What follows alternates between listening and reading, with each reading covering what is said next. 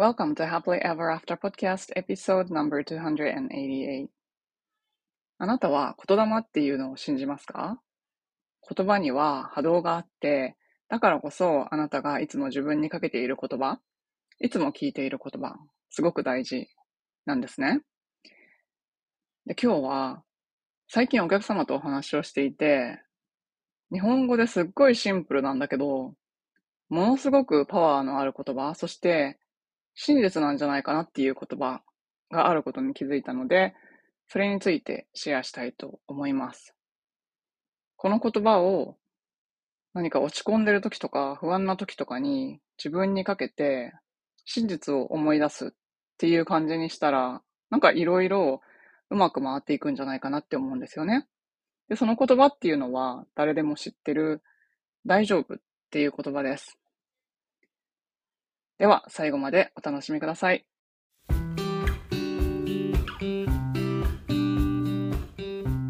こんにちは。キャリアとビジネスのサクセスコーチ、ゆりです。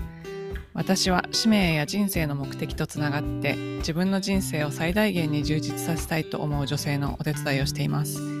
このポッドキャストは今もやもやしていたり今の状態にはある程度満足しているけれどもっと大きなこと次のレベルで何かできるんじゃないかなって思っている女性のヒントになればという思いで配信しています。私たちは一人一人素晴らしいギフトをもらってこの世に生まれてきました。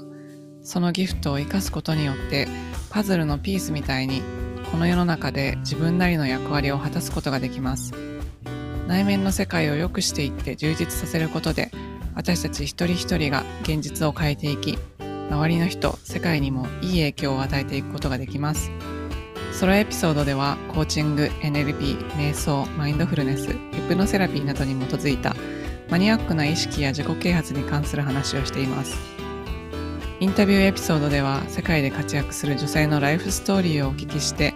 いろんな生き方、働き方、そして自己実現の仕方があるということをお伝えしています。このポッドキャストを聞いて一人でも多くの方が元気になったり、前向きに行動できるようになると嬉しいです。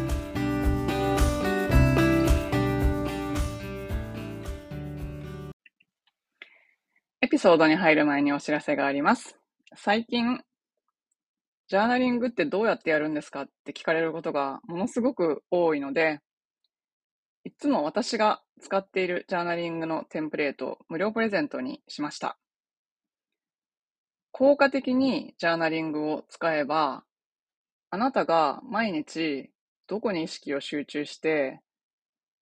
集中力を保ちながら自分が実現したい理想の未来とか、満ち足りた日常生活とか、私この人生で良かった、本当にこの人生が好きって思えるような、そんな毎日に必ずなっていくと思います。私もこれを試行錯誤しながらずっと作り続けて今の形に落ち着いたんですけども、毎日やってます。なので、このパワフルなジャーナリングをぜひシェアしたいと思ってプレゼントにしたので、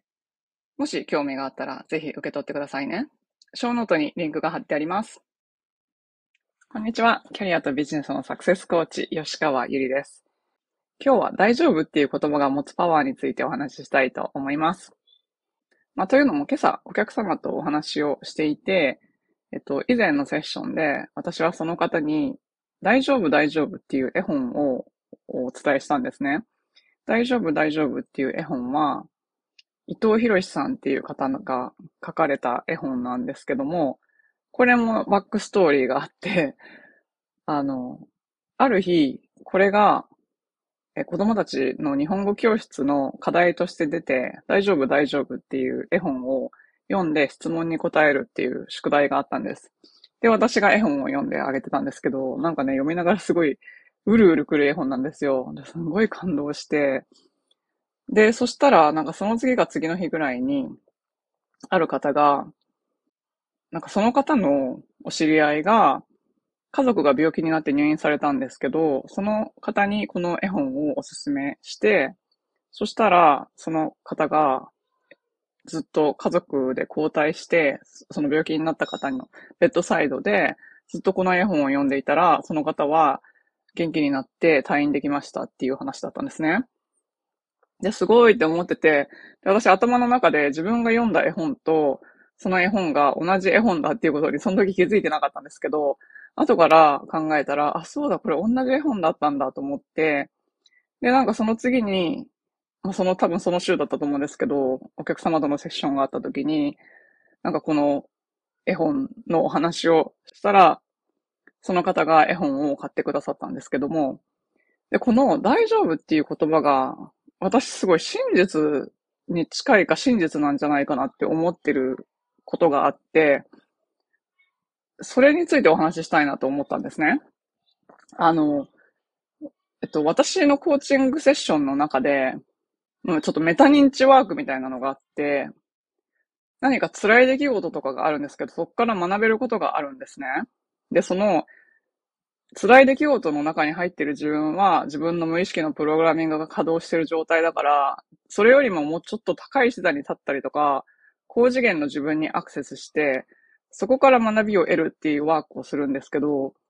それをやると、かなりの確率で、この大丈夫っていう言葉が出てくるんです。もういろんな状況にいる方にやったんですけど、日本語喋れる人だったら、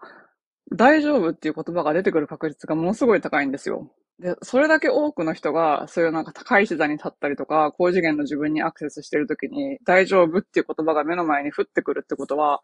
それって本当に真実だからじゃないかなって思うんですね。で、やっぱり大丈夫っていうのは、それがもし真実だとしたら、私たちはありのままでも大丈夫だし、私たちはここにいても大丈夫だし、私たちは愛されてるから大丈夫だし、私たちは何があっても守られてるから大丈夫なんですよね。そういう意味なんですよ。で、生きていく上で私たち大丈夫じゃないって思って生きることが多いじゃないですか。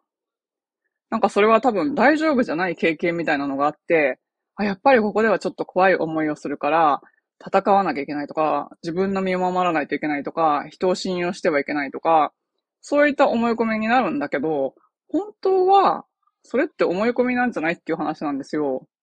本当は、全部大丈夫なんじゃないって考えたら、人生めちゃくちゃシンプルになりませんか？あの、何かやるときとかにすごい不安に思うじゃないですか。でも、大丈夫って知ってたらやりません？何をやっても大丈夫ってしてたらやらないですか？で、大丈夫なのに、やらないから、ますます状況が悪くなることってすごい多いと思うんですよ。そう。だから、その、大丈夫が真実だって知ってたら、すっごい人生が楽になるなと思って、ちょっとこれをお伝えしようと思いました。いろんな、もう年齢も状況も、もう育った環境も、すべてバラバラの人の口から、大丈夫っていうのがすごい高確率で出てくるってことは、本当に大丈夫なんですよ。絶対大丈夫だし。そう。だからなんか、今不安に思ってても、大丈夫って言ってみたらいいんじゃないですかね。って思って、ちょっとググってみたら、やっぱり他の方も大丈夫っていう言葉には、なんか愛の波動があるとか、なんか Google 検索したら出てくるんですけど、やっぱ波動が高い言葉らしいので、なんかこの波動の高い言葉を自分で常日頃大丈夫大丈夫って言ってあげることによって、なんか心が落ち着いたりするんじゃないかなと思って、これをシェアすることにしました。ぜひ今日から大丈夫、大丈夫って言いながら何か新しいことにチャレンジしていただくきっかけになったら嬉しいです。最後までお聞きいただきありがとうございました。このポッドキャストがお役に立ったら配信登録、レビューまたは星マークポチッと押して多くの方にこの番組が届くようお手伝いいただけると嬉しいです。今よりもっと高いレベルの自分になって行動できるようなコーチングセッションに興味のある方は、ショーノートのリンクから体験セッションにお越しください。また、現在、もやもやからやりがいを見つける20の質問ワークシートをプレゼントしています。今の自分のお仕事よりも、もしかしたらもっと自分が貢献できたり、やりがいを感じたりできるお仕事があるんじゃないかなと思っている方、そういう思いがあるなら、あなたのこれからの使命は別のところにあるのかもしれません。そのヒントを見つけるために、ぜひワークブックをご活用ください。プレゼントを受け取るリンクもショーノートにあるのでチェックしてみてくださいね。